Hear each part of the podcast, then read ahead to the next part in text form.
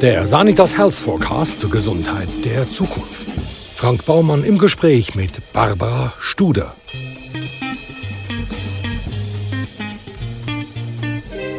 Dr. Barbara Studer ist Neuropsychologin, Hirnforscherin und Musikerin. Sie studierte in Fribourg, Taipei und Bern und arbeitet heute eng mit verschiedenen Forschungsgruppen aus den Universitäten Bern, Zürich und Basel zusammen. Ihre große Leidenschaft ist es, Erkenntnisse aus der Forschung in effektiven Programmen weiterzugeben, zum Beispiel in ihrer Firma hirncoach.ch. Woher die Unidozentin, Unternehmerin, Leiterin der Fachstelle Synapso und dreifache Mutter die Zeit findet, so ganz nebenbei auch noch Marathon zu laufen und richtig gut Geige und Klavier zu spielen, weiß man nicht. Barbara Studer, warum funktioniert unser Hirn eigentlich? Hey, das ist eine gute Frage. du, da habe ich auch keine Antwort. Das ist ein Wunder. Also wie funktioniert es? da wissen wir ja auch viel noch nicht. Schlussendlich wissen wir ja erst sehr wenig zum Hirn. Äh, das funktioniert wunderschön, mit, wie die Neuronen miteinander reden. Schlussendlich ist es eigentlich ein rieses, ein riesen komplexes Netzwerk, wo ständig interagiert. Also es geht ja immer etwas im Hirn. Ja, wenn wir an nichts denken, ist das da oben am, am Führen und am Machen, oder? Das finde ich so unglaublich faszinierend. Erst wenn wir tot sind, wird es still.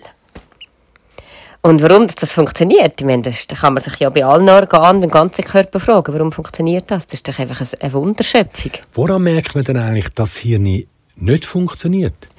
Genau, das ist, also das gesunde Hirn ist, ist, ist grundsätzlich eins, das mir ermöglicht, dass ich die Leistungen, die ich möchte erbringen, kann erbringen und zufrieden bin mit meinem Erleben sozusagen, oder? Also das Erleben von, von meiner Wahrnehmung und so. Und wenn etwas von dem nicht mehr stimmt, zum Beispiel eben eine Wahrnehmung plötzlich verändert ist, mich verwirrt, oder ich bei einer Leistung plötzlich merke, es geht nicht mehr, dann ist es nicht mehr funktionstüchtig. Und das ist eine sehr individuelle Empfindung eigentlich. Also es gibt ja Leute, die, die leben mit, einem, mit einer Hemisphäre zum Beispiel und kommen gut durchs Leben. Es ist jetzt mal so einen Mann gegeben, der, er irgendwie Schmerzen hatte am Bein, ist er zum Arzt, gesagt, was ist auch los? Und sie haben nichts herausgefunden. Und dann haben sie mal ein MRI gemacht und gesehen, der hat nur eine Hemisphäre. Aber der hat gut gelebt, also der hat gleiches funktionstüchtiges Hirn gehabt.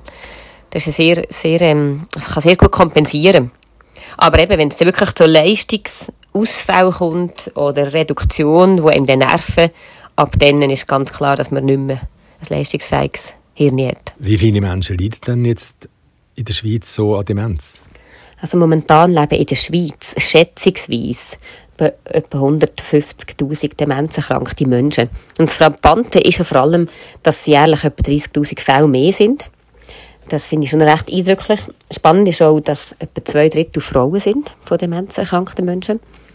Und weltweit geht man von etwa 57 Millionen Betroffenen aus. Also das sind krasse Zahlen. Und eben, wenn man das so hochrechnet, um, zum Beispiel 2050, sind dann das 153 Millionen. Also es ist ein grosses Thema, einfach mit der steigenden Lebenserwartung auch.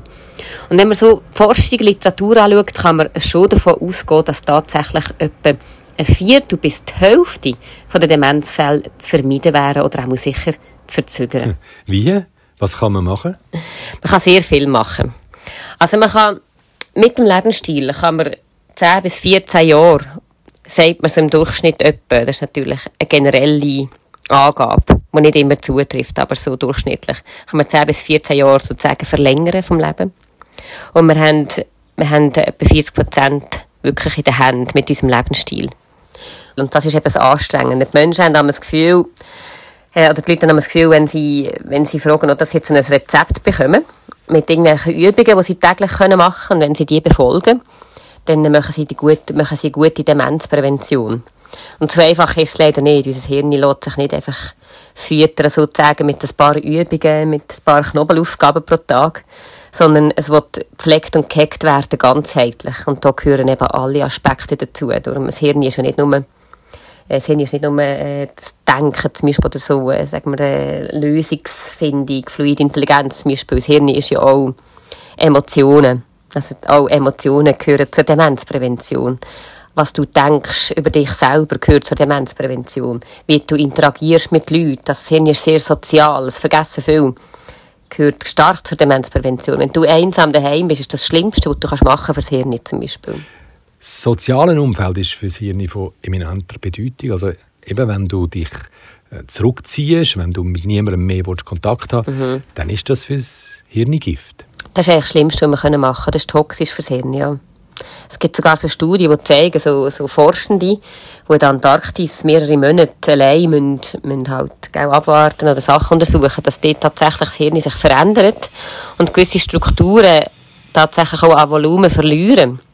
Die eben zeigen, dass, dass die leiden unter dieser Einsamkeit. Das Hirn ist ein komplexes Gebilde und das Gedächtnis ist ja nur gerade eine von vielen Aufgaben. Jetzt, wie muss ich mir dann das Gedächtnis vorstellen? Also mit dem Ultrakurzzeitgedächtnis, dem Kurzzeit- und Langzeitgedächtnis sind es ja genau genug schon mal mindestens drei. Mhm. Ja, genau. Wir haben, wir haben äh, so ein bisschen das, so ein Gedächtnis, wo wir wie das, was wir erleben, abspeichern. Also das, das autobiografische Gedächtnis, sagt man dem mal.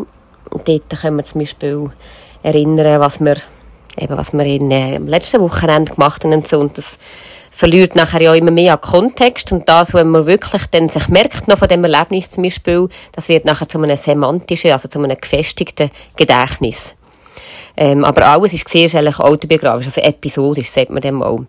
Das heisst, alles, was wir lernen, ist zuerst eine Erfahrung, also eine episodische Gedächtnisspur, und die wird nachher konsolidiert, gefestigt und wird zu einer semantischen äh, Gedächtnisspur. Und da haben wir aber auch Sachen, die wir lernen einfach im Machen. Also zum Beispiel, ein Kind lernt laufen, indem es immer wieder umgeht. Das muss ihm niemand erklären, oder? Sondern der Körper lernt das. Und das ist das prozedurale Gedächtnis. Das heisst, ähm, ganz viele Ältere zum Beispiel auch, die, ähm, also auch wenn sie an Alzheimer leiden, können zum Beispiel noch sehr gut Klavier spielen.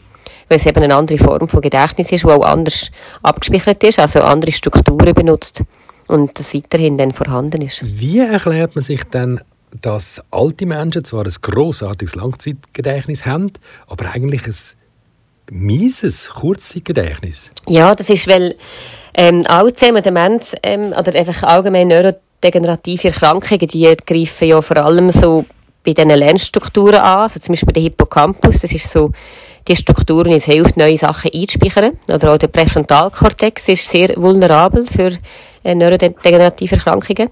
Und das steht, weil so Gedächtnisspuren geformt werden. Aber nachher die Langzeitspeicherung, oder? Also, wo das Wissen abgespeichert wird, lang, äh, lang Zeit oder nachhaltig, das ist nachher im ganzen Hirn verteilt, also im ganzen Grosskortex, ein Grosshirn. Das heisst, wenn gewisse Schädigungen auftreten aufgrund von Alterserscheinungen, dann sind ja nicht die Strukturen vielleicht, wo, also meistens ist es nicht einfach irgendwo im Grosshirn, wo eben das Wissen so abgespeichert ist, sondern eben in diesen Gedächtnis, diesen Strukturen, die Gedächtnisform, Gedächtnisspuren neu formen. Und darum ist das neue Lernen vor allem oft das Problem dann, ja. Und die erinnern zum Beispiel auch noch, zum Beispiel Lieder können es noch mitsingen von früher, das ist ja immer sehr eindrücklich, wie sie die Sachen noch erinnern. Aber neue Informationen sind einfach wieder, wieder wie verschwunden. Man sagt ja, wenn es um körperliche Gesundheit geht, mhm. Turne bis zur Urne.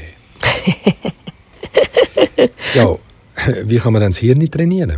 Hey, auch mit viel Bewegung. Also das, eigentlich das Beste, was du machen kannst für das Hirn, ist, dass du dich täglich viel bewegst. Also nicht nur am Tisch äh, Gripsgymnastik betreiben, sondern sich körperlich bewegen? Nein, wirklich körperlich. Ja, viele meinen eben, das hat doch nichts mit Hirnjogging zu tun, aber oh mal, das ist ehrlich, also von der Literatur her ist das immer noch das Beste, was du machen kannst. Viel bewegen und zwar nicht einfach nur laufen. Man sagt ja, man die, die bekannten 10'000 Schritte oder viel das so sind, und bei jetzt neue Literatur sagt man 8'000 länger auch schon, aber es geht nicht nur es geht einerseits schon um Bewegung, also eben wie viel Schritt, wie viel bist du in Bewegung, aber es geht aber darum, dass du wirklich deinen Organismus äh, ist, äh, aktivierst, also dass, dass dein Puls aufjetzt und du wirklich schnaufen kommst. Und das ist etwas, was, was das Hirn einfach auch braucht, um gesund zu bleiben.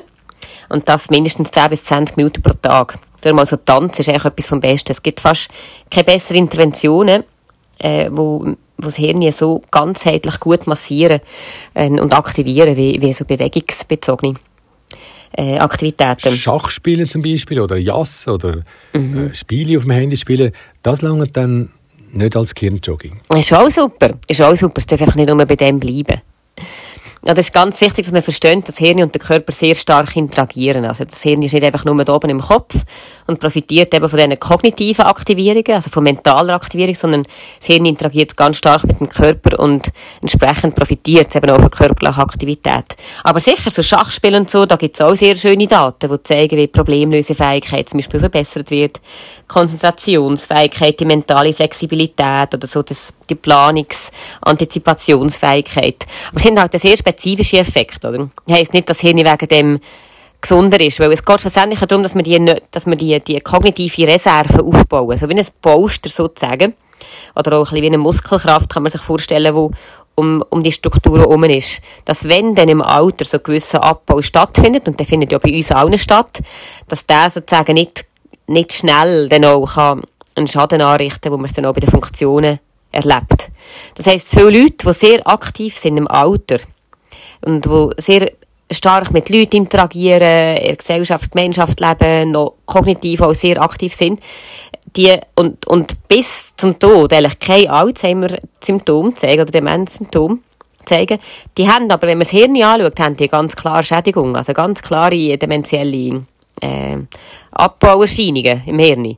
Aber haben von den Symptomen her das nie erlebt, genau wegen dem. Weil die, die kognitive Reserve ist wie ein, ich kann mir das wirklich vorstellen, wie so eine Schutzschicht um die Strukturen herum. Und das wollen wir, oder? Mit Demenzprävention. Und für da lenkt eben Schachspielen und Jassen nicht. Welchen Einfluss hat denn eigentlich der Lebensstil auf die Hirnleistungsfähigkeit? Ein riesiger, ein riesiger. Wie gesagt, es ist, es ist ein, ein mega Das macht mir eben Sorgen. Ja. du, der so viel mit Leuten redest, das ist doch das Beste. Du redest mit Leuten, du lernst ständig neue Sachen dazu, von Geschichten von anderen, von Expertise von anderen. Mein, dein Hirn ist extrem gefordert, du lesest dich selber immer wieder ein. Das, das ist ein Hammer, was du machst. Ja, schon, aber ich lebe dann sonst ungesund. Also essen, trinken, gut rauchen tue ich nicht. Ja, das ist gut. Nicht rauchen ist schon mal gut, Bluthochdruck ist auch, auch nicht, das ist auch gut. Äh, vom Essen her, ich glaube, wichtig ist einfach äh, Eat the Rainbow, einfach farbig essen. Also wenn du natürlich die am Morgen von Brot, am Nachmittag von Knöpfen und am Abend von Spaghetti ernährst, dann hast du keine Farben, oder? Also hol die Farben nicht dauer, hol dir Beere, hol dir Gemüse, verschiedene mal eine rote Peperoni, einen grünen Brokkoli, ein grünes Blattgemüse ist super. Mal ein Fisch, und ich weiss schon, Fisch ist so ein, ein problematisches Thema, und sonst halt die kann man ja auch die Kapseln mit Fischöl, das ist schon noch wichtig. Die Omega-3-Fettsäuren sind sehr, sehr wichtig fürs Hirn. Gesunde Fett, also Olivenöl, es ist gerade eine neue Studie rausgekommen, Leute, die täglich mindestens einen Esslöffel Olivenöl essen, leben länger. Äh, ich weiss schon, da es immer ein bisschen neue Angaben, aber einfach gesunde Öl sind etwas, wo im Hirn sehr gut tun, weil das Hirn besteht aus grössten Teil aus Fett und Wasser. Und darum eben sind wir auf dem Thema Trinken. Die hat es einmal gesehen, du hast hier einen Krug mit Tee, das ist doch wunderbar. Füll den Krug und stell dann einfach an den Tisch und dann trinkst du auch. Sonst vergisst man es. Ich trinke sicher zwei, drei Liter pro Tag. Ja, also, du machst das also alles. Also drei Liter Alkohol. Uh, ja gut, drei Liter Alkohol in der Woche? Nein, pro Tag. Nein, aber man sagt ja, ja tägliches Glas Rotwein sei super gesund. Man sagt, ja, das ist tatsächlich länger so auch von der Wissenschaft her suggestiert worden auch wenn man zum Beispiel gerade jetzt in Ländern, wo die Leute sehr alt und gesund werden, oder alt werden und gesund bleiben, besser gesagt, äh, weil die oft auch Rotwein trinken regelmässig. Ja, zum Beispiel eben so die südländischen äh, Gebiete. Und jetzt aber in den neuesten Reviews, also das ist so Reviews oder Meta-Analyse, wo du verschiedenste Studien zusammenfasst und schaust, wie schlussendlich, die, wie sind die Zusammenhang, hat sich eigentlich gezeigt, dass Alkohol allgemein schädlich ist fürs Hirn, egal wie viel. Also sogar ein Gläschen pro Tag, sogar kein Gläschen pro Woche ist empfohlen. Aber es kann sein, dass das in ein paar Monaten wieder anders wird, Geldempfehlung. Aber schlussendlich glaube ich schon, ist Alkohol schon nicht gut fürs Hirn. Bei übermäßigem Alkoholkonsum gibt es ja dann das berühmte Korsakow-Syndrom, wo ja, genau. äh, aber noch ein gewisser Quantum Alkohol das Hirn zu einem äh, trockenen, spröden Schwamm wird. Ja, genau. Das Hirn ist nachher äh, ist, ist weniger adaptiv und das führt natürlich zu krassen äh, Funktionsbeeinträchtigungen dann auch. Also es ist Alkohol, frisst im Hirn schon so ein bisschen ein. Das ist ja so. Genauso wie Einsamkeit eben auch, weißt sind ähnliche Effekte. Interessant ist ja, dass sich die Korsakow-Betroffenen, das sind ja oftmals exponierte Führungskräfte, mhm. ähm, dass sie sich in einem überschaubaren Zeitraum doch noch so konzentrieren können, dass das Umfeld nichts von ihrem Alkoholproblem merkt. Ja, und es ist eben oft Genau, es ist oft der, der Präfrontalkortex. Das ist da im Stirngebiet. Also wenn du so an den Kopf lenkst, oh ich, ich schon wieder, das ist genau davor, also front, frontal im Kopf. Und da steht, äh, wo eigentlich die sehr, sehr wichtige Funktionen ihren Sitz haben, wie zum Beispiel eben Selbstregulation, Selbstkontrolle, Konzentration, mentale Flexibilität, die, man nennt es so die Exekutivfunktionen, als Arbeitsgedächtnis, also neue Informationen aufnehmen. Das, für die, zu, zu dieser Region müssen wir wirklich Sorge geben. Das ist sehr wichtig, dass wir empathisch sein im Zusammenleben und eben so antizipieren, gut planen. Und gerade Alkohol und eben aber auch zu wenig Bewegung oder Einsamkeit greifen eben oft gerade dort vorne an. Und das ist einfach, ja, da muss man sich so bewusst sein. Kann, man wird wegen dem ja dann nicht dümmer, oder? Gerade, weil eben, wie gesagt, das Wissen ist im ganzen Hirn verteilt. Aber es sind wichtige Funktionen. Ist übrigens auch sehr wichtig, dass wenn wir lang arbeiten, ohne Pause, dann ist genau auch das Problem, dass unser Präfrontalkortex einfach müde wird. Und äh, das bringt nicht viel. Wir machen 50% mehr Fehler 50% langsamer werden wir, wir merken es nicht. Also wichtig, regelmäßig Pause machen und so, das ist auch, äh, gehört auch dazu, dass wir ein funktionsfähiges Hirn haben.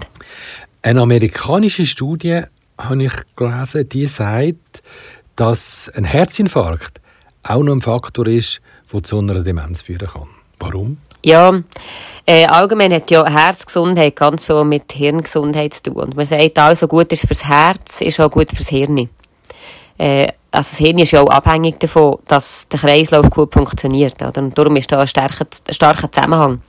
Und äh, Herz-Kreislaufversagen ist dann, also da ist ja auch ein Sauerstoffmangel im Hirn, logischerweise. Und Hirn ist sehr vulnerabel auf das. Also es braucht, also es braucht die Sauerstoffversorgung. Und da können eben dann schnell mal wirklich auch Gebiete absterben. Interessanterweise ist ja auch eine eingeschränkte Hörfähigkeit ein Risikofaktor. Oh uh, ja. Ja. Das ist ein sehr grosser Faktor, ja. Mhm. Mhm. Man sagt, bis 40 Prozent können vermieden werden, durch, wenn, man, wenn man besser würde reagieren auf Hörverlust oder einfach Hörreduktion. Das ist etwas, was die Leute nicht so ernst nehmen. Aber ehrlich ist es logisch, oder? wenn du darüber überlegst, das Hirn ist ja davon abhängig, dass es Impulse bekommt. Oder? Es ist ja adaptiv, es ist plastisch. Also das Hirn verändert sich durch die Impulse, die es bekommt.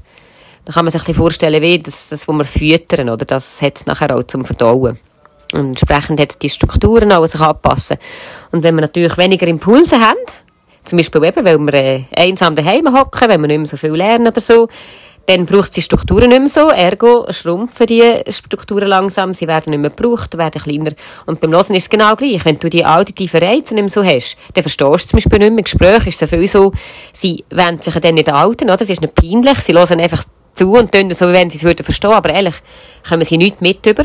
Entsprechend hat es sehr weniger Input. Und das führt natürlich eben dazu, dass, dass das ähm, nachher wegen dieser Plastizität zu einer, zu einer Reduktion von diesen, von diesen Strukturen kann führen Genau. Äh, kann kommen. Du bist Leiterin von der Fachstelle Synapso. Was ist denn das? Es ist eine Fachstelle für Lernen und Gedächtnis von der Uni Bern, wo wir so zu Themen rund ums Lernen und Gedächtnis Workshops und Kurse durchführen und Wissen vermitteln. Und wir haben so angewandte Forschungsstudien, die wir machen, wo wir zum Beispiel schauen, was Trainingsaufgaben bringen. Zum Beispiel Arbeitsgedächtnistraining bei Kindern oder bei älteren Personen oder das Training vom prospektiven Gedächtnis. Das ist so das, was wir in der Zukunft machen wollen, äh, wie man das trainieren kann, mit welchen Aufgaben. Also wenn du sagst, dass man immer in Bewegung bleiben und möglichst aktiv bleiben soll, dann ist ja die optimalste Voraussetzung zu meiner Demenz eigentlich ein ADHS. dass du einfach immer aktiv bist, ja, das, äh, ist eine interessante Konklusion. nein, nein, ich glaube, eben, da sind wir wieder bei der Ressource. Ich glaube, es geht nicht darum, mehr, mehr, mehr, mehr, oder? Es geht wirklich nicht um die Menge. Und darum sage ich aber auch, wenn die Leute sagen, ja, aber du machst viel, wie schaffst du das? Ich, ich probiere entsprechend meine Ressourcen, das zu machen, wo ich Freude habe. Und du machst entsprechend deine Ressourcen, da wo du Freude hast. Und wenn ich dies würde machen, wäre ich völlig überfordert. Wenn du meins würdest machen, wärst du überfordert. Darum, es geht wirklich nicht um einen um eine Quantität in dem Sinne, sondern es geht um eine Qualität. Genauso wie zum Beispiel bei Beziehungen. Es geht um eine Qualität von Beziehungen. Nicht, dass du musst 120 Freunde haben jede Woche und das ist nachher, weil es so wichtig ist, dass man interagiert, oder? Sondern gute Beziehungen, tiefe Beziehungen, das, da, das sind die tragfähigen Beziehungen, das ist da, was Glück ausmacht. In allen Studien sieht man, das ist da, was das Glück voraussagt. Wie gute Beziehungen haben wir. Darum, es ist nicht Quantität von Aktivitäten, sondern welche Aktivitäten führst du aus und schlussendlich, wie fest Freude erlebst du dabei, was macht dir Spass? Ich glaube, alles, was wir machen, aus einer Pflicht heraus, hat nie den gleichen Effekt fürs Hirn. Darum, aus Pflicht heraus nicht äh, äh, Schach spielen, tut dem Hirn nicht gut, glaube ich. Aber aus Freude heraus das machen, ist doch das Beste. Und bei ein paar Sachen muss man sich halt schon ein bisschen einen Kick geben. Das ist so, jetzt bei Bewegung, oder? Einfach sagen, es macht mir keine Freude, darum bewege ich mich nicht. Wäre schon auch verheerend. Dann muss man sich da halt auch Unterstützung holen. Zum Beispiel, dass man sich in einer Gruppe anschließt, sich verpflichtet neu mit, wir gehen dreimal am Tag, äh, zum Beispiel laufen oder was auch immer, dass es ist. Dass man da auch, ähm, nicht allein das muss durchziehen. Und Freunde, das heisst nicht Facebook-Freunde? Weil das ist ja dann genau das Gegenteil.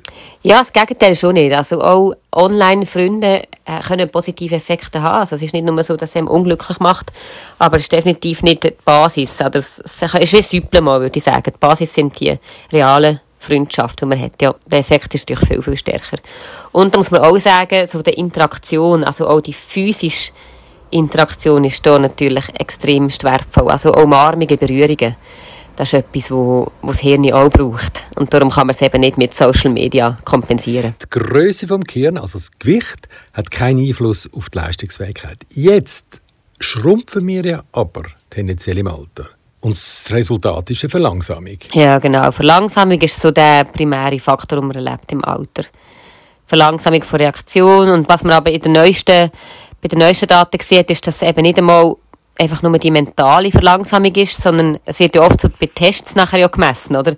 Dass man dann sieht, es ist eben vor allem auch die motorische Verlangsamung bei Reaktionen, bei den Tests oder so. Also es ist nicht jetzt primär mentale Verlangsamung schon auch, aber es geht ja auch um Verlangsamung, Verlangsamung vom System, also vom, von der physischen äh, Körperanteile, also von, von Motorik auch, so, sie sagen.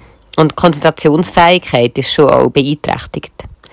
Also man muss einfach ein bisschen mehr Geduld haben. Zum Beispiel die Lernkurve ist im Alter gleich wie bei Jungen, aber es braucht einfach ein bisschen mehr. Also sie brauchen mehr Durchgänge, bis sie etwas gelernt haben. Sprachlernen zum Beispiel. Zum Beispiel. Genau. Braucht einfach ein bisschen mehr Geduld. Du hast am Anfang gesagt, dass hier nicht noch weniger forscht ist. Was müssen wir denn jetzt noch dringend herausfinden? Ich glaube, es, es gibt noch extrem viel, wo man wo man äh, kann, kann beforschen kann. Ich glaube, wir wissen, ehrlich, logisch haben wir das Gefühl, wir wissen schon relativ viel, oder, mit den verschiedenen Arealen, das Zusammenarbeiten und so. Aber gerade jetzt bei Erkrankungen gibt es zum Beispiel jetzt hier noch sehr viele Sachen, die man nicht weiss. Zum Beispiel Thema Parkinson oder MS oder, äh, und auch zur Demenz selber wie, und wie man da kann, kann eingreifen kann, zum Beispiel, also gerade Medikamente. Das, das ist ein, ein riesiges Forschungsgebiet.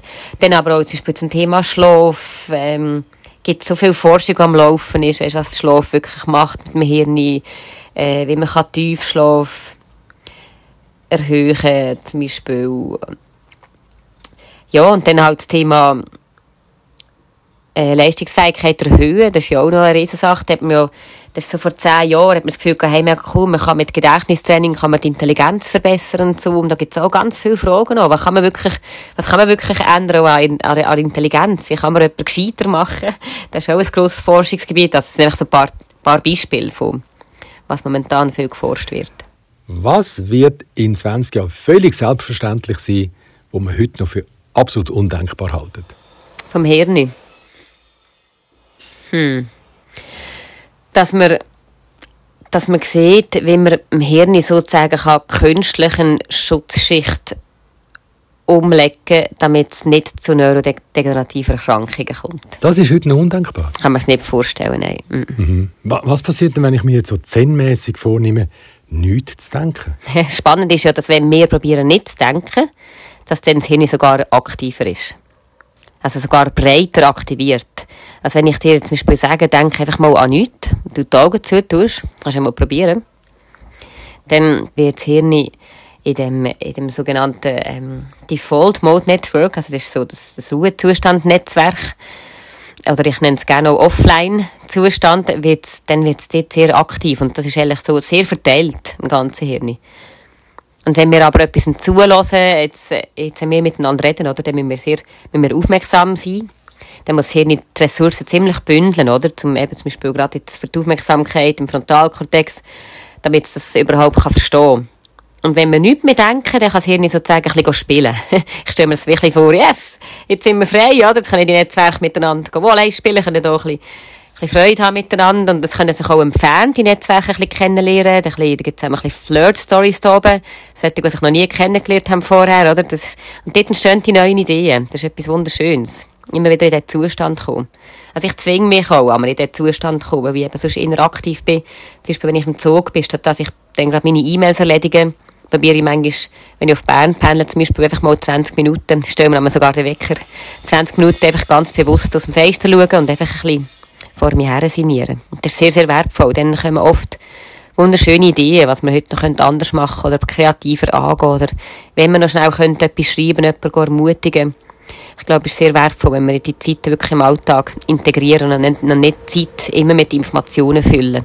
Also auch nicht immer Radio hören, nicht Fernsehen schauen, äh, jede freie Minute am Abend oder natürlich nicht immer Smartphone vor, dem, vor den Augen haben. Die Leute sitzen nicht mehr vor dem Haus auf dem Bänkchen. Das ist genau das, ja. Wir nehmen uns nicht mehr Zeit für Kontemplation. Das ist genau das. Ich glaube, auch so mentales Abfahren, kann man auch sagen, ist das. Eben ehrlich, also es ist jetzt mehr ähm, also bildlich gesprochen ist es, ist es mentales Abfahren, aber eben, wenn man jetzt physiologisch gesprochen ist es natürlich eben nicht Abfahren, sondern das Hirn ist dann eben gerade aktiv und sehr wertvoll aktiv. Ich glaube auch, dass es, es für uns sehr erfüllend ist. Also nein, ich glaube es nicht. Ich weiß, das, das weiss man auch in Studien. Ähm, also das wissen wir schon, gell, es tönt auch. Aber ähm, wir, wir glauben zu wissen, dass äh, wenn man vor sich her sinniert und das Hirn ja bei dieser Zeit kann breit aktiviert sein und sich neu in Netzwerken finden und wir auf neue Ideen kommen. Das sind so die Aha-Momente. Oder so, ah, das könnte ja, ah, ich könnte es so machen. Oder, ah, jetzt mache ich es mal anders.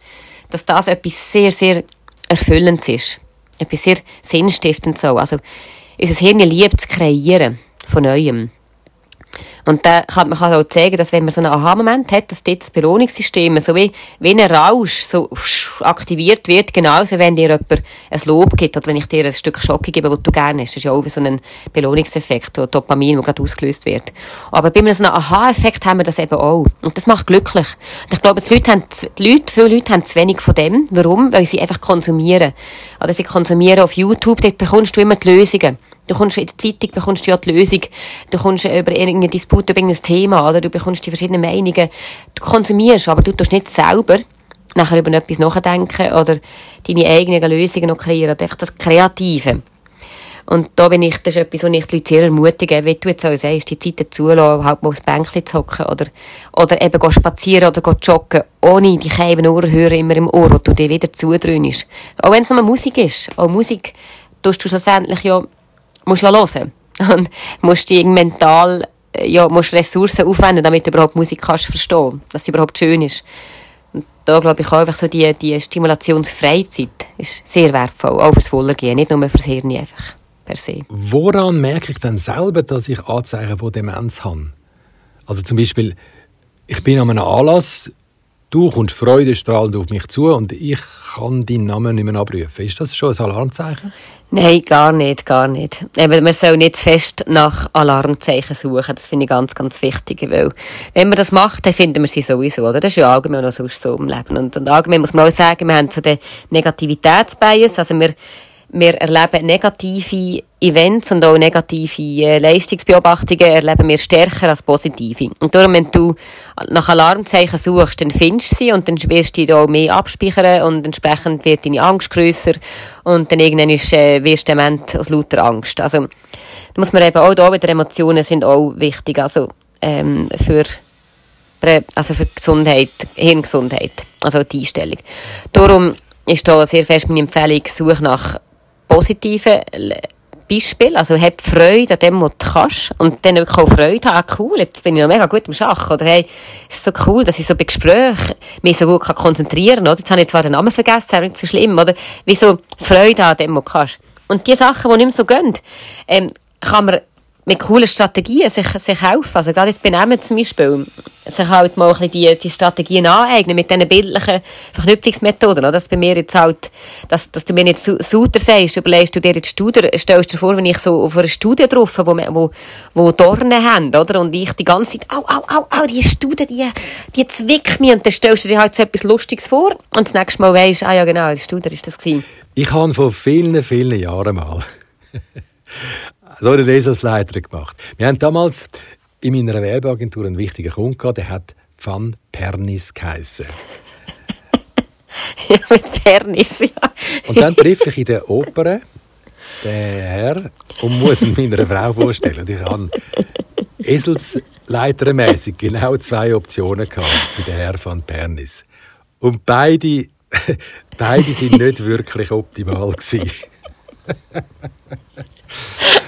habe dann in meiner Verzweiflung einfach Sperrs. Grüezi Herr von Grüezi Herr von Sperrsitz ja, natürlich.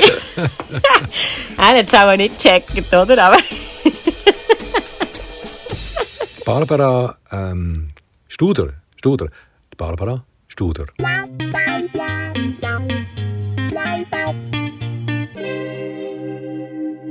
Wenn Sie mögen, was Sie hörten, abonnieren Sie uns und bewerten Sie uns und empfehlen Sie uns fleißig weiter. Ja, und den Bestseller Sanitas Health Forecast, den gibt's überall dort, wo es gute Bücher gibt.